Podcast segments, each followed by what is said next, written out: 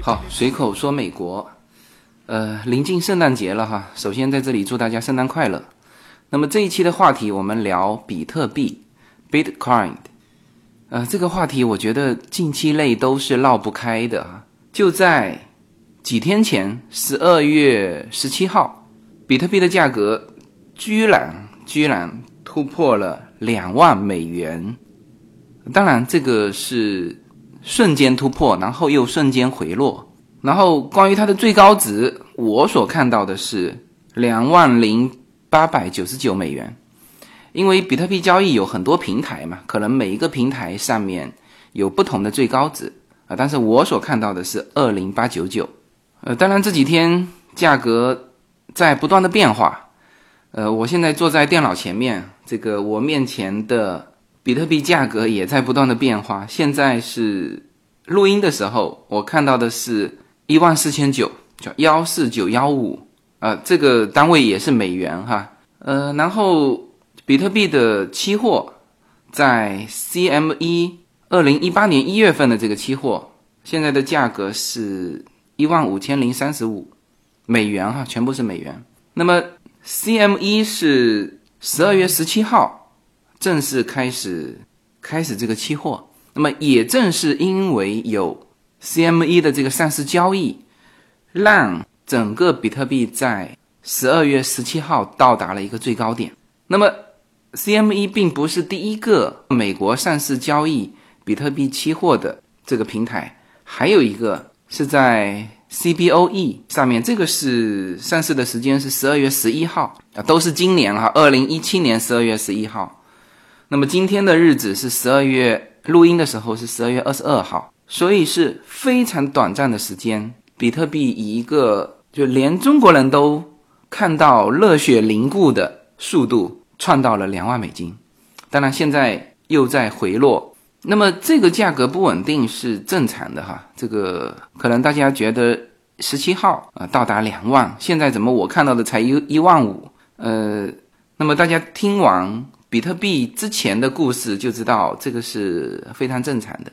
对于比特币的看法，你不能取它的一段来看待啊。现在我听说很多卖基金的。来用比特币的故事来卖他的基金，啊，其实他的基金在中国卖的嘛，肯定跟比特币没有什么关系。所以呢，在我今天录音的这个时刻，来往前回顾，就是在一个不长的时间内往前回顾的话，也不代表比特币的这个趋势啊。因为如果以我现在录音的时间往前回顾的话，那这个就是我刚才说的，会让所有的。在这个投资领域叱咤风云的人物也会鲜血凝固。呃，我们不说远的时间哈，我们就说今年二零一七年，今年三月份的时候，比特币的价格在一千出头，一千美元出头；到七月份的时候是两千美元出头；到九月份的时候是三千七多。就大家开始知道比特币，而且引起很大的轰动的时间，大概应该是在十一月。呃，那个时候我看到很多，包括呃蓝贤平的这个什么蓝眼财经啊，也都在评论这个比特币，就是整个的气氛基本上是无人不知了。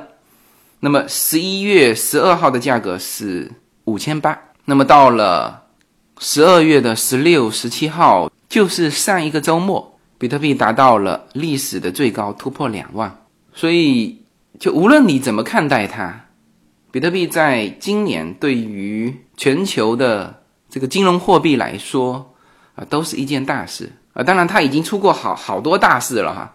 但是就今年来说，至少从这个价格上，你不可回避它啊。这个无论多少人在批评它啊，当然其实也很多人在支持它啊。无论这正反两边的观点怎么走向，就比特币它走了它自己的一条路出来。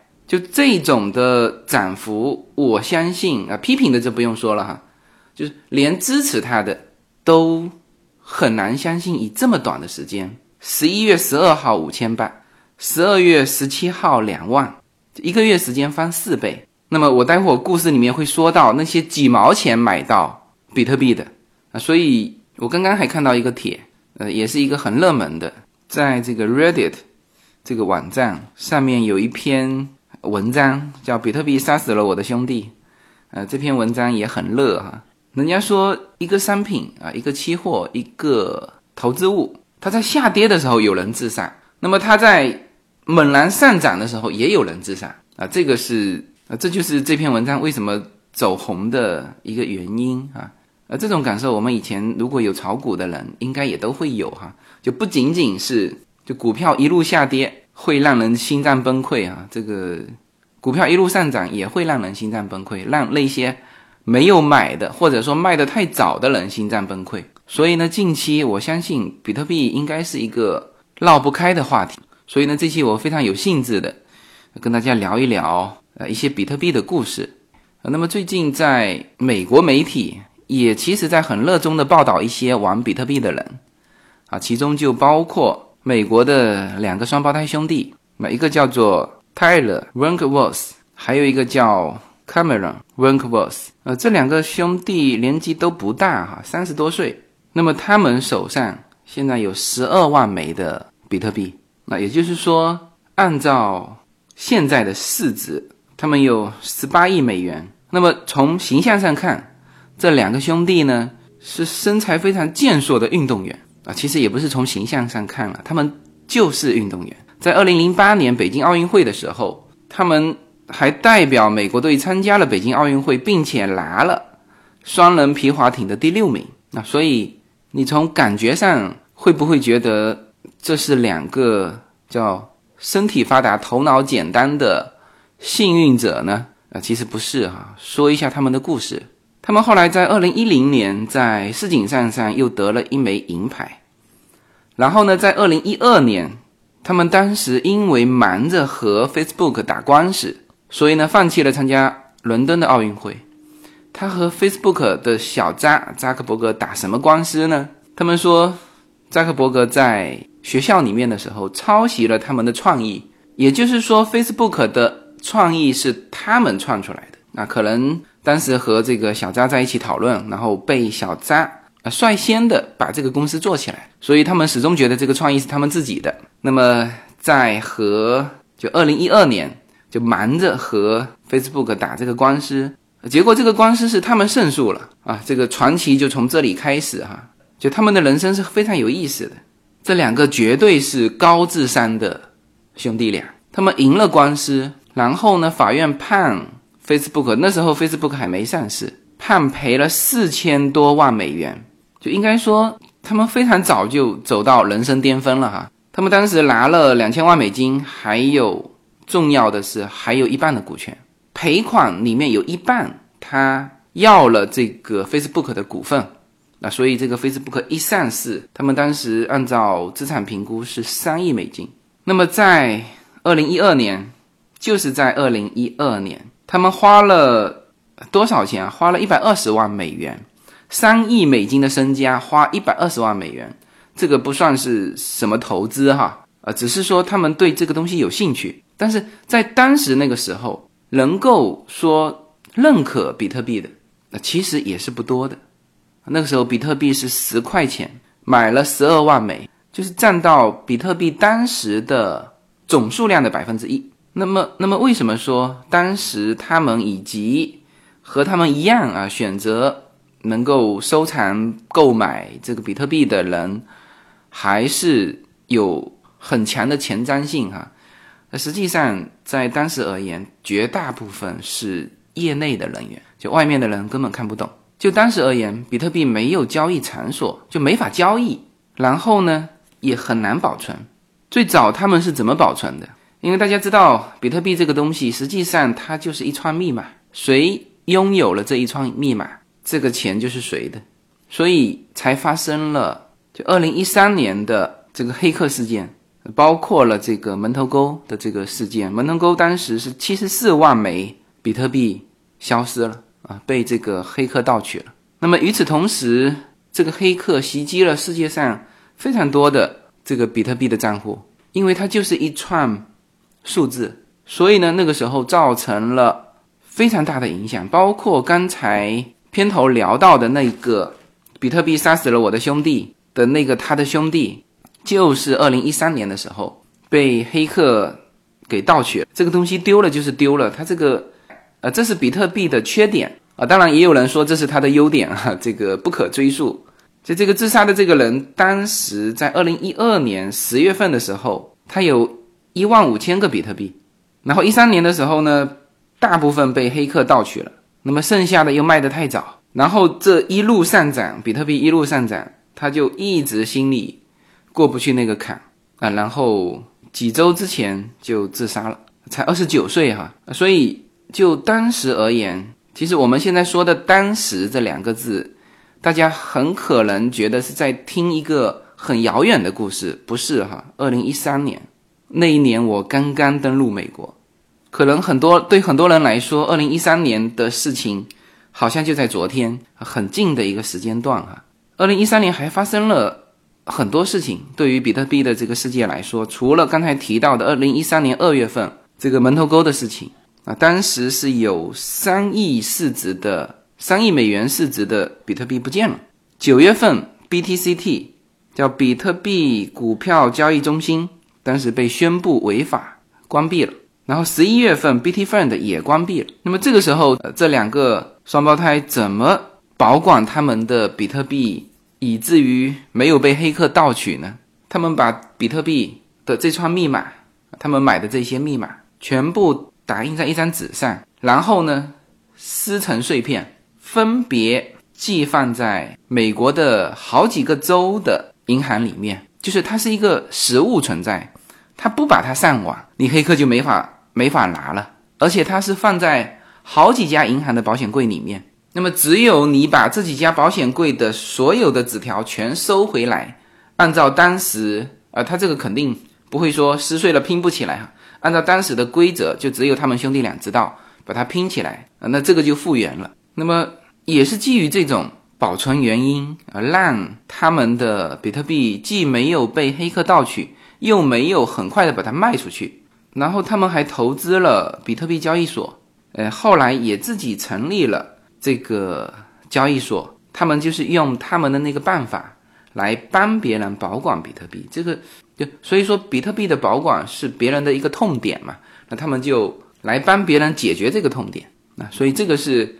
就美国的这一对双胞胎啊，既是运动员，又是投资者啊，甚至当年如果 Facebook 跟他们一起创业，他们还是个创业者，叫做高智商的运动员，他们在玩比特币。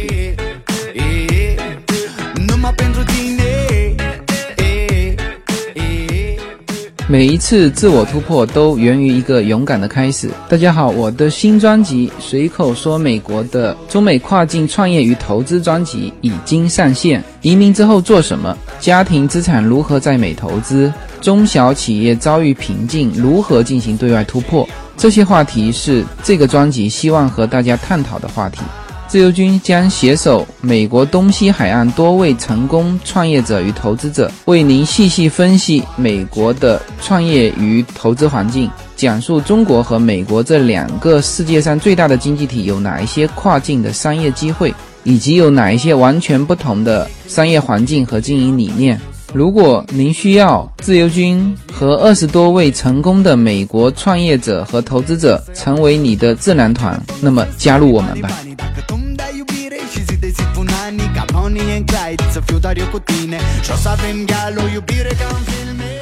好，那么其实早期玩比特币的大部分是在美国。那么最早我们现在说的挖矿就矿工，那么我索性呢，在这些故事里面把一些比特币的基础知识，如果能够讲清楚的话，跟大家讲一讲哈。我们说的挖矿到底是什么呢？就是比特币到底是什么？刚才说了，比特币是一串字符，是基于区块链技术上面诞生的这个比特币。实际上，比特币是给到创造这个账本上面的每一页的账簿的人的奖励。那么，谁能够创建这一页的账本？怎么创建？它实际上是每一页的账本上面有，你把它想象成一串密码，谁能够最快的算出这个密码？那这个怎么算？那就是计算机一个一个，就是按照顺序去对嘛，就像我们开密码一样。那最早的密码锁啊，比如说是四位，那你就直接从零零零零开始，零零零一、零零零二啊，用电脑飞速的转，这就叫算法。所以为什么别人说哦，这个比特币只是一个算法？对的，它就是用高速的去匹配，嗯，所有的数字都跟这个密码去匹配。那么这个当然。一方面是你的计算机要够快，那还有一方面其实也有碰运气的成分。但是你碰一个是碰运气，你一直挖下去，它就不是碰运气，就是最终还是体现了谁最快能够把这个密码给它对上啊，就像开密码锁的那个密码一样，你一个一个去试。好，终于有一个啪给你试对了，好，这一页账本就是你的，明白吗？这就叫挖矿。那么就有这么一个人。叫做拉斯洛，那么是他第一个想出了用这个 GPU 去挖矿，就是显卡。呃，我们知道计算机的话很重要的是 CPU 嘛，但实际上显卡是 GPU，GPU 它因为一直是要去做这个图像处理，所以呢用这个东西就专门只用这个东西去算这个密码呢，它是算的最快的。所以大家如果有对比特币研究过的哈，有看过那种挖矿机呀，就实体的，它有的很粗糙的，那就是上面装几个显卡，所以当时的那个京东显卡卖卖断货了，全部拿来做这个，就很多就东北人，因为他需要散热嘛，是吧？如果你这个地方的温度本来就够冷，那你就不存在散热问题啊，就省一部分的电嘛。就东北有一些矿主。就是在深山老林里面围了一个仓库，里面密密麻麻排满了整板整板整板的，就整排啊一一堵墙一样的这个显卡，就是在挖矿啊，就是用最快的速度一个一个匹配上这个这个密码啊，它就有了这一页的账本。那这一页的账本是加引号的哈啊，包括我们说的叫做区块链也是，就是有了这个区块，然后把它链接起来，这就叫区块链。那么这个待会我讲到其他的东西的时候，如果还能展开，那还会跟大家展开，因为我想很多人也对这个关于区块链跟比特币啊已经是有所了解的哈，所以说我就先快速的进入这个故事。那么现在这么多人在做的这个中国的，人家算过，就中国的运算力啊，全球比特币的这个算力百分之六十到七十是在中国，呃，这个事情。也也能理解哈。第一，中国是硬件大国，你 这个显卡，中国是便宜的嘛。第二呢，中国人多啊，所以大量的这个计算啊，这种挖矿机矿主是在中国。那么这一项技术的祖师爷就是这个拉斯洛，就他发明出来的这个显卡挖矿。那么大家知道，比特币它的设计呢是跟。跟挖金矿是一模一样，就是在你刚开始的时候，你是很好挖的，越往后越难挖。这个是他系统早期做的这个这个游戏规则，嗯，他就担心通货膨胀嘛，他就担心比特币越来越多。也就是说，那现在那肯定是越来越难挖，它是系统规定的啊，从发布之日起，就每十分钟产生一个区块啊，我们说的区块链，区块链就是这个。最早是五十个比特币，就是你产生了这一页账本，就是一个区块，给你五十个比特币。但是呢，产量会每四年递减，就是发布四年之后，每分钟就产生二十五个比特币，然后发布八年之后，每分钟就只产生十二点五个比特币，越来越难挖。那么一直到二一四零年，这个比特币呢，你就没有了，就按照这个排序啊，到了那一年你就。再怎么挖也就没了。它的这个规定了一个总的量，就是两千一百万个。那么现在大概有一千六百多万个。就是刚开始在拉斯洛挖矿的时候，他是第一个发明显卡挖矿的嘛。那么他肯定会挖到很多啊，所以说他当时一天能够挖挖一千多个，一天一千多个啊。所以他会第一个去考虑。我这么多个，我怎么花这个比特币？那么，呃，到今天，我看到蛮多的国家可以直接支付比特币了。我刚刚看了一段视频，在 YouTube 上面的，就是日本啊，这日本的街头，赫然摆着两样东西。第一就是比特币，我我这边接受比特币，商店哈，商店、餐厅啊，当然除了比特币之外，下面还用中文写的微信支付哈，这个也是非常强大的。那包括我们在啊，现在在美国的街头，在拉斯维加斯，你可以看到支付宝，啊，有些出租车也是用支付宝、支付宝支付啊，所以。我最后会聊比特币对我们的一些启示哈。那么当时来说，比特币是没法支付的，也就是说，他一天花挖一千多个，有可能是他非常看好，但是没人看好，所以呢，他做了一个事情，在二零一零年五月份的时候，他在网络上登出一个邀约啊，这个就是就是他愿意花一万个比特币换两块披萨，呃，后来还真有人。这个拿了两块披萨过来，跟他换了一万个比特币，因为对于他来说，就当时来说，他一天能够挖一千多个，是吧？呃，一方面也是做一个实验，看看有没有人有没有可能让比特币成为一种支付方式，呃，他开了先河，呃，你看这个人在比特币的历史上是非常重要的人。那么到现在，有人回过头去问。这个拉斯洛说：“哎，当时你花了一万个比特币去买了两块披萨，你现在的感受如何？因为按照今天的价格，他花了一点五亿美金去买了两块披萨。那么这个家伙的回答是：他说他回想起来，那两块披萨还是蛮好吃的。OK，这个是第二个人的故事。那么在我的这个系统里面查不到。”二零一零年的时候，比特币的价格哈，应该那个时候还是没有交易的。我只能查到二零一二年二月份的时候是四块八毛六。你看，双胞胎兄弟是花十块钱，他也是在二零一二二零一二年，那看来是在下半年买的啊，十块钱。好，那么就第三个故事，也是在。比特币历史上非常重要的一个人物，我们现在一说到这个历史，大家不要以为是很长时间的哈，都是前几年的事情。这个人的名字叫做文塞斯，文塞斯卡萨雷斯啊，他是一个阿根廷人，当然他本身就是很优秀的啊。你看哈，所有玩早期玩比特币的人，首先你得有钱，你才会去去消费这种东西。他在二十几岁的时候就创立了阿根廷的互联网金融公司，后来被西班牙的一家银行收购了，呃，手上大概拿了几亿美金吧，然后就开始环游世界。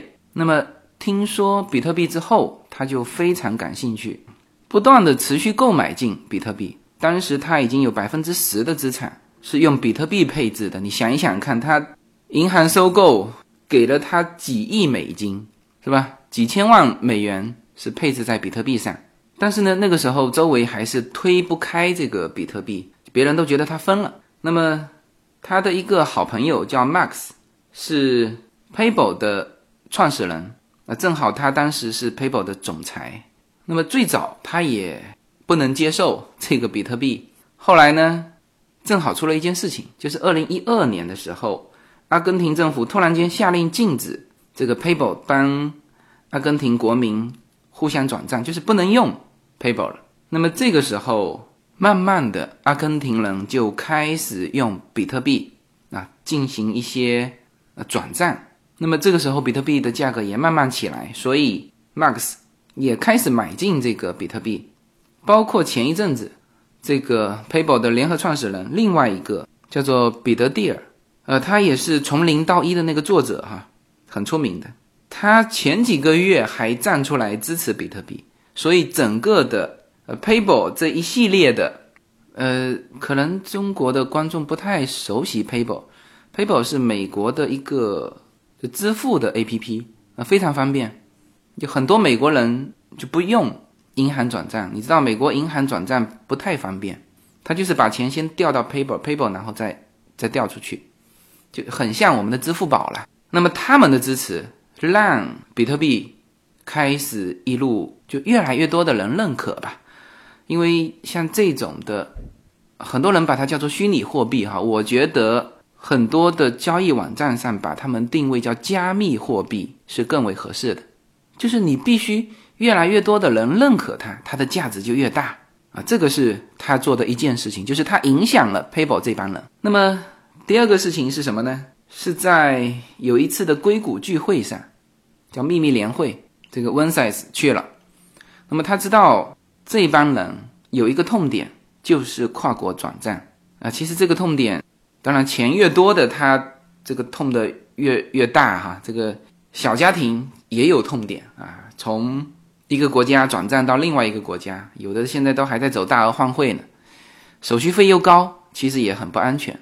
那么他当时给大家在聚会上给大家编了个故事啊，说他妹妹的朋友啊。是一个阿根廷人要在布宜诺斯艾利斯买一套大概价值一百五十万美元的公寓。当时阿根廷这个比索是不好用的，然后用美元支付的时候呢，当时阿根廷的银行要收掉百分之十的手续费，而且还要转账好几天。所以当时这个温塞斯就给大家表演了一下，他当场把手机里面就掏出手机。向另外一个人的钱包转了六千四百个比特币，当时是价价值二十多万美元了。那么这种可以在世界任何一个地方进行非常自由的、不受汇率所影响的这种转账方式，当时这个这些富豪们都惊呆了。那么那无疑这个推广比特币的行为是非常成功的。第二天，比特币就从当时的两块钱涨到四块钱。那么这些都是早期的故事啊，就是早期呢，这些人在玩比特币。那么时至今日，这个不用说了啊，就算是前大概在一直从一二年、一三年啊，一三年当然比特币遭遇了很多黑暗事件啊，但是这这个币种啊，就是处于极不稳定，但是呢，又是一路上涨。就无论他出多少事情，就甚至说一些恶性事件，都在给他创造一个知名度。比如说今年五月份的这个叫做病毒敲诈事件，这个敲诈者呢要求支付比特币，那么这个事情当时在全球是又给大家做了一个比特币的普及啊，然后大家就知道哦，原来什么地下交易，什么暗网。全部都是比特币支付，是没错，这是比特币的黑暗故事。但是呢，又让大家知道了这个东西哦，原来它还可以支付。原来以为只是一个，只是一个泡沫，只是一个很小的圈子人玩的一种东西啊。比如说现在你说这个集邮啊、邮票啊，或者说集这个各种的收藏，那这只是你们小规模人的。啊，之间可以接受的一个媒介，但是你突然间听到说，哎，这个在网络上勒索别人，居然用的是比特币，也就是说，比特币是可以用来支付的，这个又是一个全球范围内的一个宣传，所以比特币就是在这么一个巨幅的上升又断崖式的下跌，然后又巨幅的上升的这个过程中，属于极不稳定的过程中，它在成长。你看这个二零一三年门头沟事件，叫 Ment Goes，就损失了四十七万个比特币。门头沟是一个比特币的交易中心，哈，在日本的。当时它这个系统不健全，这个玩这个的都是高手嘛，能够去黑比特币的，那绝对是黑客中的黑客哈。那他不黑你比特币，这又是他所知道的东西，别人还不知道比特币，这帮黑客肯定是很熟悉、很了解。很擅长的使用比特币，那他不黑你比特币黑什么是吧？被黑客黑了，但也由于这个事情，日本变成第一个合法使用比特币的，就是比特币纳入了他们的监管。那么现在是啊，听说德国也是啊，直接可以用比特币交易的。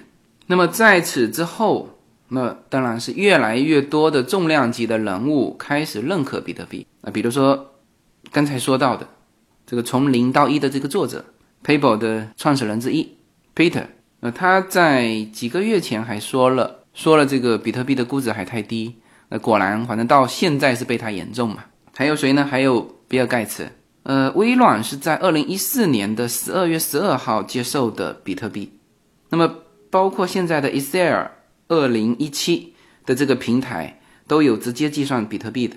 还有谁呢？还有苹果的创始人 Steve，他自己说了，他是在七百美元的时候买入比特币。啊，我看了一下这个时间哈。呃，从这个时间上是看不出来他什么时候买的了，因为从二零一三年的十月份，比特币才一百九十八美元，到了二零一三年的十一月份，就一度达到一千一百多。那么后面呢，在长达几年的时间内又下降到两三百块钱，那么一直到了二零一六年的十一月，又涨到了七百以上。呃，所以他说七百块钱买的。就具体不知道是什么时间，但是他说了，他是从七十块钱美元开始关注，然后到七百块钱买入。呃，他也没说买了多少，但是不管买了多少，就算他只买了一个啊，现在也赚了一万多美金了。那么还有亚洲的这个李嘉诚，他是也已经投资了美国比特币公司，叫做 BitPay。呃，比特币的话题。是非常复杂的，它本身就是一个问题货币。我这里暂时还不能把它定义成货币哈，因为有些国家是认可啊，比如说是日本、德国，那大部分、绝大部分的国家，像美国，现在只能认同它是一个商品，所以它开了这个期货啊。但是美国是第一大经济体嘛，它在某种程度上的认可，就让比特币能够。啊，突破两万美金一个啊，这真的是疯了。那么到现在的一一万四千五，刚刚我说的时候还一万五呢，就是录音的这一刹那又掉了这么多，所以这是一个极其不稳定的一个币种。没有什么能够阻挡的向往。人生是一趟旅程，精彩的是沿途的风景。大家好，非常高兴能够在二零一七年继续和大家相遇在随口说美国。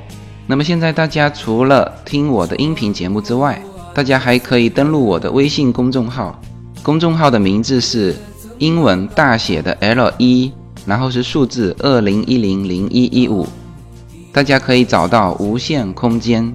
这是一个新移民家庭和一个在美国打拼的一个普通创业者的个人空间。同时，我还开通了新浪微博，名字也是随口说美国。移动互联网的神奇之处呢，就是可以把同类的人拉得很近，天涯若比邻，世界地球村。让我们享受这个自由连接的世界吧。蓝莲花。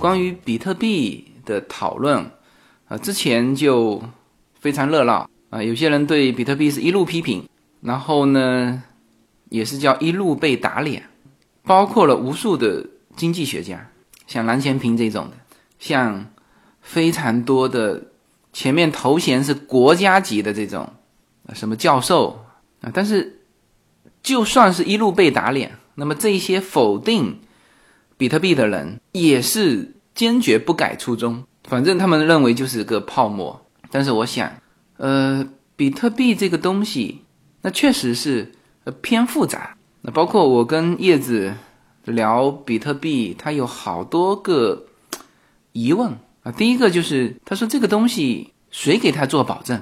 然后这个东西是谁发明出来的？然后这个东西如果丢了怎么办？然后会不会有呃其他的币种？啊，其实是有的哈，以太币呀，什么莱特币呀，啊，这些都是称为叫加密货币。莱特币现在的价格是两百八十六美金，以太币今天的价格是七百三十三美金，都是有的哈。他说会不会被别人取代？就是你一旦这个东西被别人取代了，你就泡沫就破裂了嘛。而这个都是大家之所以说。对他持有否定态度，啊，甚至是一直去屏蔽这个比特币的消息，就是一看到比特币，OK，这个是个骗局，这是个击鼓传花的游戏，就屏蔽它。呃，我想现在这个世界本身就不是所有人都能看得懂，有些东西它不需要大部分的人看得懂，它不需要你看懂，它也能往前走。OK，就你没看懂它是你的问题，不是他的问题。那么有人用比特币去做地下交易，去做黑色交易，那是那些人的问题，也不是比特币的问题。就像这个枪支杀人，是开枪的那个人有问题，不是枪支本身的问题。你更何况说，你去用做交易的这种币种，你也可以用黄金去做交易，是吧？你也可以用美元去做交易，那不代表美元就有问题。所以最后这个环节呢，我想聊一聊比特币，呃，顺便把叶子那几个问题做个解答吧。呃，我想那几个问题应该也是很多人想问的。比特币，有些国家认为它是个商品，有些国家承认它是个货币，有些国家是不承认。啊，那么都不影响它事实的存在。那么它有几个特点，你可以说是它的优点，也可以说是它的缺点。比如说，第一个很重要的就叫做去中心化。呃，以前所有的货币都必须有人背书啊，比如说是中央政府背书，美国的是美联储背书，有国家信用在做担保啊。以前最早的美元是等值换算。一克黄金就一美元等于一克黄金，后来一九七一年的时候就脱钩了。那么脱钩之后也不影响它的整个的运作，是因为什么呢？是因为它有美国中央政府，就美国的联邦政府在后面做这个担保，做这个背书。那么叶子的第一个问题就是谁来保证这个比特币？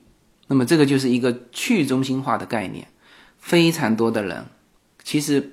完全没搞懂这个概念，他就跳出来来评论这个事情，这是很不应该的哈。就是这个世界呢，继续往前走，会有不断的新的东西出来。当你不不熟悉、不了解它的时候，你先要做的是去熟悉和了解它，而不是基于原来的知识就站出来去评论。不管你头上有什么头衔，那么比特币它是一种去中心化的货币，它的好处是不怕这个什么。政府倒台，那而且它是一个全球范围内流通的啊，比如说美元，那美国政府崩盘了，那个美元就跌，是吧？美国政府要多印钞票，它就通货膨胀。那么这些啊，或者说银行倒闭了啊，那这些呢，比特币是不怕的，因为它没有这个中心化，它不需要有人背书，它的这个账本是在所有人手上的啊，这个是它的优点。那么缺点也就是。因为没有这个中心啊，所以呢，就始终大家心里没有感觉到那种有某个权威在在认可这个，在支撑这个价值。所以很多人评价说，比特币是有价格没价值嘛？它是个什么东西？那它其实是具备了货币本身所有的特性啊，易于储存，可以无限的分割。就它可以是零点零零零零零零多少个零之后一啊，可以变成这种单位。然后还有一个就是关键的，就是呃，其实讨论的核心就是信任啊。所有使用比特币的，所有储藏比特币的，它都是基于对比特币的信任，而且这种信任不是，并不是基于对某一个对它背书的人机构的信任，而是这个圈子里的人的一个共同认可。大家知道，它总数就这么多，两千一百万到二零一四年，总数就这么多，而不会因为某一个政府或者是多印钞票，或者是倒台而改变。很多人一直说比特币没有价值，实际上他没有搞懂去中心化。然后，去中心化本身这个话题，这个观念，很多人听到这个话哈，说去中心化，但是呢，很多人的整个思维习惯。他根本就跳不出这个圈子，那这个是这些人的问题，不是去中心化这个时代的问题。这个我可以说，去中心化是个时代，这个很快啊，现在全球化和这种这种去中心化会非常快的展现给大家。就可能很多人就早期啊不懂电脑，然后也没有去学习，那么很快的他就跟这个社会的生活就脱轨了。什么呢？订机票、订火车票、订酒店、转账啊，这一切一切都需要在线，所以很多老人家他就只能是依靠子女嘛，他也玩不懂手机，也玩不懂电脑，那这就就就脱轨了。所以一个时代的发展，其实观念首先要跟上。好，说回来，这个比特币的第一个就是去中心化，这是一个时代哈，不是简单的比特币这件事情。第二，它的特点就是全球化，它没有汇率，它是一个世界统一的。一个标准，它没有汇率，那这个啊，我认为啊，这个是第二个特点。那么第三个特点，这个就有争议了哈，叫做不可撤销。它的前面既没有署名，它只是一串字符，它不会在这个字符的前面署上张三李四啊，自由军啊，他拥有这个没有的，没有人给你这么限定的，它就是一串字符，谁拥有了这一串字符，这个价值，这个。钱就是他的，那么一旦你转让出去也是，所以才才有这个比特币给很多人造成了这种伤害，被盗了嘛？这被盗了永远没办法返回回来，无论你去哪里报案，这是比特币的问题啊。当然，也有人说把这一点说成叫交易安全啊，把这一点说成优点的人啊，唱多这个比特币的人说是优点，什么呢？说。我们现在不是很多银行跨国转账什么什么，你还会被冻结吗？那甚至还会被退回去吗？比特币不存在这个问题。好，那么这个是叶子问的第一个问题，就是这个货币啊，没有人担保怎么用？那么答案就是，它是一个去中心化的、符合所有货币特征的一种商品。那么说商品是比较保险的哈，它它肯定是一种商品啊，黄金也是一种商品。那么第二个问题是谁发明了它？这个我昨天还看到群里面发的这个文章啊，所以说现在啊很多很多文章是会骗人的哈，就你需要多看几篇文章啊，综合起来，千万不要只看一个观点，这就是我说的无数个客观才能构成你的主观。这篇文章叫做《比特币不是金融战，而是掠夺战》，到底谁是幕后黑手啊？这个标题就是非常标题党。然后整篇文章都是阴谋论，他就把这个东西赖到美国政府的头上。他说比特币的幕后推手美国当局有很大的嫌疑。然后自己说，他说他不是电脑专家，也不是金融专家，只是一名普通的思想者。呃，这种文章大家就别看了，他连比特币是什么都搞不懂。然后文章里面居然写到了比特币的这个创始人叫做中本聪。呃，这个创始人是本身是没错的哈，这个创始人是没有错，但是他为了说这个比特币是美国政府这个黑幕啊，他说了这个中本聪是一位六十七岁的美国籍日本人，从研究到开发，他个人拥有数百万比特币，至今却生活的穷困潦倒，这简直太难以令人置信了，他自己都不信，还敢把文章写出来。那包括这篇文章也是叶子发给我的哈，他他他向我证实，我继续先把这个练完哈。而且当有人向他提及比特币三个字的时候，他言辞闪烁，避而不谈，目光中充满了恐惧。然后他得出结论，这说明他惧怕比特币背后的势力，而那神秘的势力绝对不是普通人想象那样的黑恶势力。也可能就是一个连黑恶势力都不敢越雷池一步的势力，他说的就是美国政府。那么这种文章啊，就乍一看，啊，真的是会让某些人相信啊，包括叶子也很很疑问啊，来问我。我告诉他，我说这个中本聪是假的。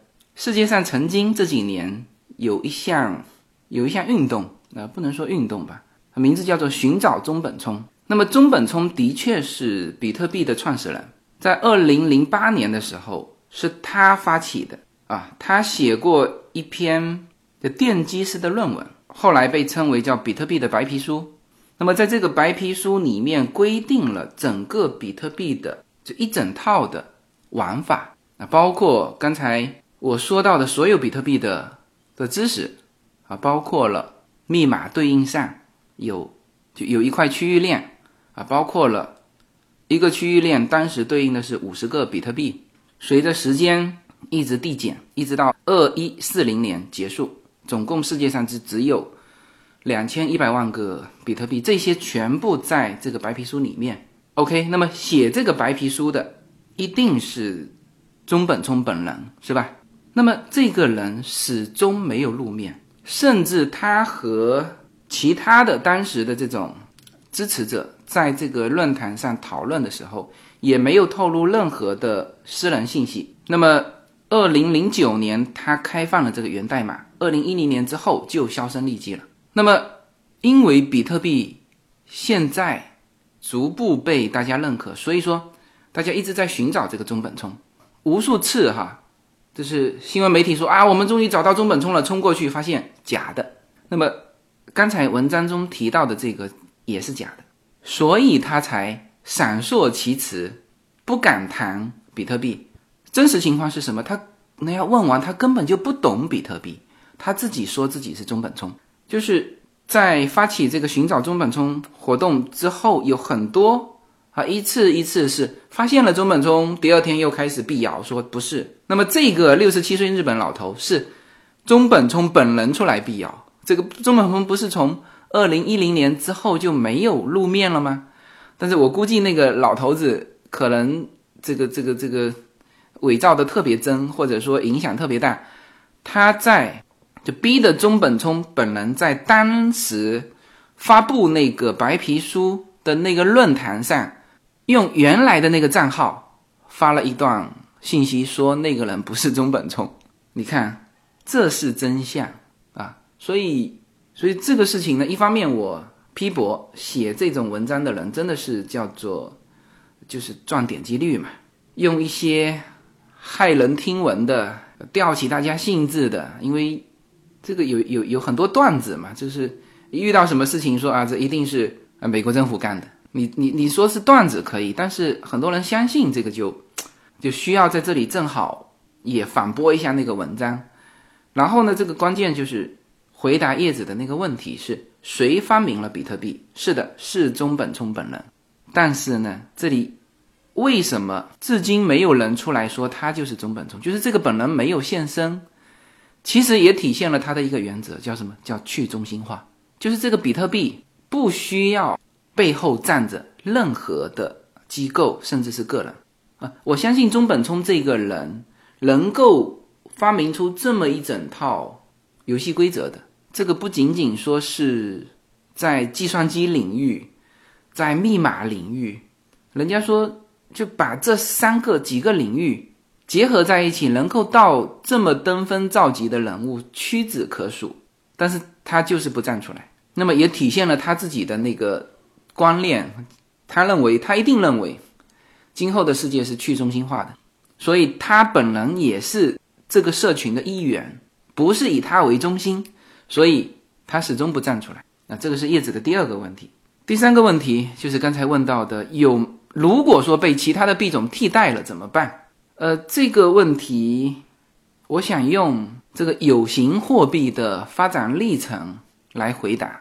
最早是连贝壳都可以作为有形货币的，它其实它需要一个实物嘛。那贝壳当然是易于保存了啊，但是呢不易于分割啊。后面发展到大米，大米易于分割，但是不易于保存。那么后面发展到黄金啊，既易于保存又易于分割。OK，金银铜。啊，这些金属都成为货币，但是这些东西呢，又很容易受区域的这种影响。比如说，中国以前是银本位嘛，后来在这个美洲大陆发现了大量的银矿，中国这个满清政府的这个区域就受到世界上这个商品的价值的冲击啊，大量的白银流入中国啊，整个银本位金融体系就崩溃了。那么最后，黄金啊，作为实物货币最后幸存下来是什么呢？既易于保存又易于分割，还要很关键的一点哈，还要突破区域的这个观念，获得了全球的认可啊！这个是有形货币。好，到了进入现代之后，慢慢的大家开始用无形货币。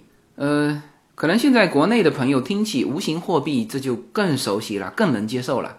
大家现在上街买菜都用微信支付，是吧？就是不用这个纸币了。那从黄金发展到美元嘛，美元就像美金，美金啊，发展到货币啊，现在不用货币了，全部都是数字在交易。好了，这就进入了无形货币的时代。那么无形货币很快就遇到问题，第一，汇率汇差。所以为什么说欧盟当时欧盟成立这个欧元的诞生，很重要的就是在欧洲走一圈那个太不方便了，对吧？到某个国家就要换成某个国家的货币，那么很快这个货币就会要突破区域的限制，全球一体化。那当然现在是叫做一揽子货币嘛，以美元为首的一揽子货币。但是美元为首的一揽子货币，你背后还站着什么？还站着这个中心，还站着美国政府。那么美国政府如果倒台了怎么办？如果美联储在那边大印钞票怎么办？怎么保证这个我们真正自己手上的钱这个货币保值啊？现在大家只能是什么？不断的去理财嘛，是吧？希望通过理财能够赶上通货膨胀的这个速度。那么这个就是问题嘛？怎么办？就是去中心化。OK，因此呢，这个去中心化的无形货币应运而生。呃，你想想看，当时二零一二年。比特币走上这个舞台，就是因为什么？就是因为阿根廷的比索不能用了呀，啊，换成美元又非常麻烦，是吧？所以无形货币开始走上舞台。那么无形货币最后也像有形货币一样，啊，比如说刚开始是贝壳，最后走到黄金，那么现在的速度会快很多啦，因为现在本身就是全球资讯的一体化。很快就会形成一个，就是货币之前走过的那些坎坷，我相信在有形呃无形货币这边是不会有那个过程了。什么不易于分割，不易于储存，它很快会形成一个大家一致的、一致认可的这个交易媒介。那么这个时候，无论是以太币、莱特币、比特币，最后就看谁什么，看谁能够被。大家所知道，就这个货币本身也是个头部效应，最后一定也是叫做赢者通吃，所以你看比特币就是一路跌跌撞撞，一路极不稳定，多少次？二零一三年的时候是面临着整个比特币要被要被取缔掉，啊，就是多少个比特币的交易所关门了，是吧？但是为什么到现在说明大家有这个需求？你的这个有中心化的这个货币。不足以满足现在全球的大家对于货币的一个一个认可。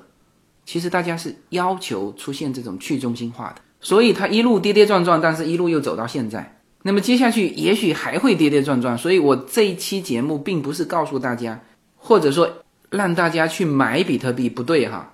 你看哈，就说话的现在，比特币跌到了一万三千七百，昨天是一万七。刚刚开始说这个节目的时候是一万五，现在一万三千七，它是处于一个非常非常不稳定的状态啊！你买进去了，你也许就是要面临它的断崖式的下跌，呃，这个是有可能的，因为现在有期货了嘛，期货它可以做空嘛，它做空也能赚钱，那所以，呃，这期节目绝对不是说在呃鼓励大家去买比特币，不对，我这期节目其实是要告诉大家一个观念。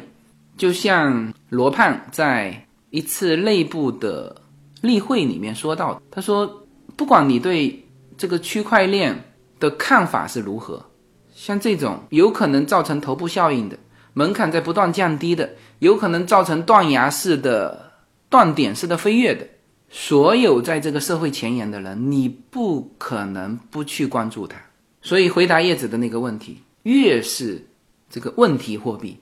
就比特币越出现一些各种的，无论是好的啊，涨到两万，或者是坏的啊，参与这个地下交易，什么病毒勒索，就是一次又一次的曝光，让更多的人知道它。这种无形货币越多的人能够接受它，它才越有价值。就像蒙娜丽莎，全世界只有一幅，大家都知道它，所以它有价值。所以这个就是。我回答叶子的问题，无数个今后哈，无数个这种无形货币可能会在竞争，但是呢，最终会形成头部效应，最后留下来的，正如有形货币中的黄金一样，它最终会。形成唯一的啊一种全球通用的认可的一个交易媒介。呃，那么叶子最后那个问题叫丢了怎么办？这个现在看来是无解的，丢了就是丢了，所以才有那么多的二零一三年的时候黑客入侵之后，那么多人丢失了自己的比特币，也没有办法找回来。从现在的法律条件以及这种科技条件来看，这个目前是没有办法的。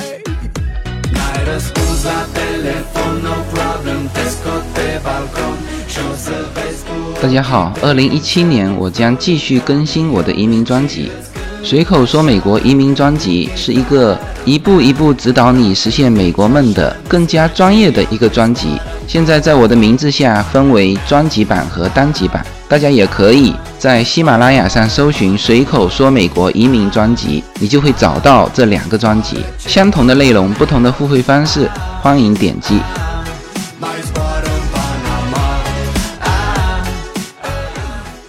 那么这期节目呢？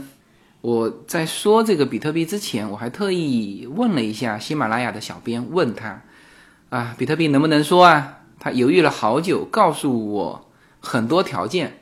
他说你不能说这个，不能说那个。我说 OK，没问题。那么我想随口说美国的听友呢，也只是听一个知识点啊，给大家一些新的一些感受。呃，节目最后呢，就再开一个脑洞，说比特币的这个价格。最后会怎么样？那其实你知道，时间你总要取一个点嘛。像比特币这种极其不稳定的，我刚才说了，你取它任何的一段都不足以说明问题啊。你你以我现在正在说的这个时间去看待这个比特币，那是掉得一塌糊涂。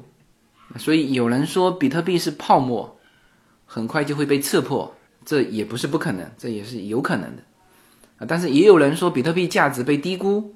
啊，这也是有可能的。那有些文章做了一些类比啊，比如说说比特币是个赌场，那好啊，那就把这个澳门赌场的市值拿出来做个类比。澳门六大赌场总市值是在六千亿美元，那么现在呢，这个比特币的市值还不到三千亿美元，所以它还有一倍的上涨。那么也有人说，这个比特币呢是一个毫无价值、纯靠炒作而形成的共识。那么就有人拿比特币跟钻石去类比。那钻石也是嘛，挖出来的这个矿，其实它本身来说毫无价值啊，但是大家形成对它的一个共识，所以它就有价值。那么现在钻石的总市值大概是多少呢？是两万亿美元。那么从这个角度上看，那么比特币还有七倍的涨幅。那么也有人说，比特币是一个可以储藏财富的媒介。那么这个对应的就是黄金了，是吧？黄金的总市值是八万亿啊。那么也有。媒体说，如果比特币可以成为未来通用的货币，呃，我说了哈，这个环节是开脑洞哈，大家千万不要认为这个有什么依据啊，这个完全没有依据，是我在和大家开脑洞。OK，如果比特币可以成为未来的通用货币，那么比特币对应的应该是美元。那么按照现在世界的财富来算，是一百万亿美元，所以这个就是啊，这是。乐观一派对比特币的估计，也有悲观一派，呃，也有非常多的人说比特币是个泡沫，因为这就是个数字游戏。那么关于比特币，我想无论你是看好它，还是在批评它，它已经成为在二零一七年的年末一个回避不开的，一个引起大家注意的一个话题。很快，二零一八年就来了哈。这个，那么在今后的未来，可能有我们非常多的看不懂的东西。有些人对他们很恐惧，有些人呢却对他们很喜欢。呃，我属于后者，所以我曾经写过一篇文章，叫《看不见的未来是最好的未来》。OK，那么这期节目就到这里，谢谢大